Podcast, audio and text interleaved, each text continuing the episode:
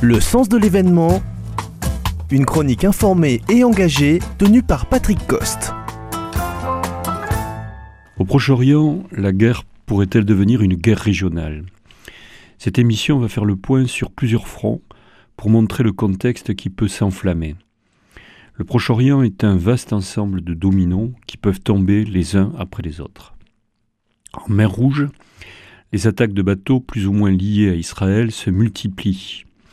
Les grands groupes d'armateurs renoncent à prendre cette voie. Voilà pourquoi une coalition internationale, comprenant notamment les USA, le Royaume-Uni et la France, se déploie pour contrer les Houthis du Yémen.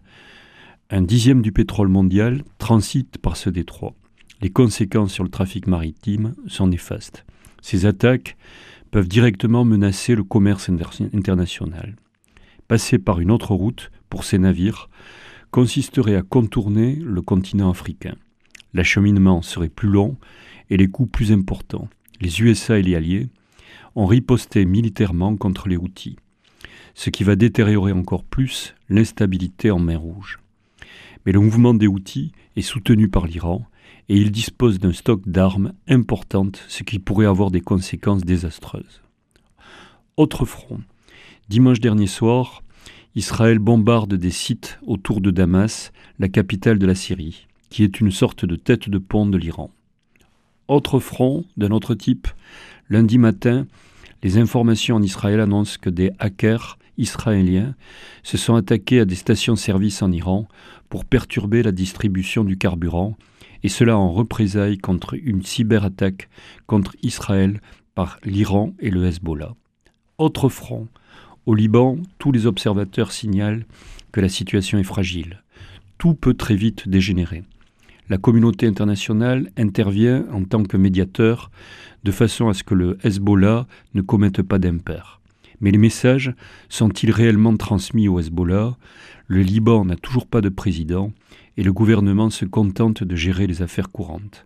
Le Hezbollah est une force de frappe considérable. Au fil du temps, le type d'armement n'a cessé de croître. Le Hezbollah par rapport au Hamas a une infinie supériorité. En réalité, le Hezbollah, les Houthis et la Syrie sont liés à l'Iran. Le but est d'étendre l'influence de l'Iran. La révolution islamique, il y a plusieurs décennies maintenant, est le point commun de tous ces pays.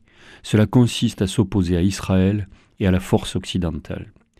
Que cherche l'Iran aujourd'hui? L'Iran cherche-t-il à provoquer un conflit régional? De fait, l'Iran a un agenda qui est lié à l'acquisition de l'arme nucléaire. Et de l'autre côté, il y a la possibilité pour l'Iran d'entretenir un conflit de haute intensité autour d'Israël. Les Américains, très vite, se sont interposés avec le message selon lequel, s'il y avait une régionalisation du conflit, le territoire iranien ne serait pas épargné. Au fil du temps, la menace porte moins sur le Hezbollah et l'Iran, mais sur la nécessité d'assurer la sécurité de la mer Rouge contre les Houthis du Yémen. Toutefois, le scénario qui laisserait penser que le conflit, s'il devenait régional, pourrait s'étendre au reste du monde, est à, à nuancer compte tenu qu'il n'y a pas de grand bloc constitué les enjeux d'un pays à un autre sont différents. Mais on est obligé de reconnaître que l'on est bien dans une extension du contexte de la guerre avec Gaza, la mer Rouge et l'Ukraine, mais qui n'est pas nécessairement annonciatrice d'une guerre généralisée.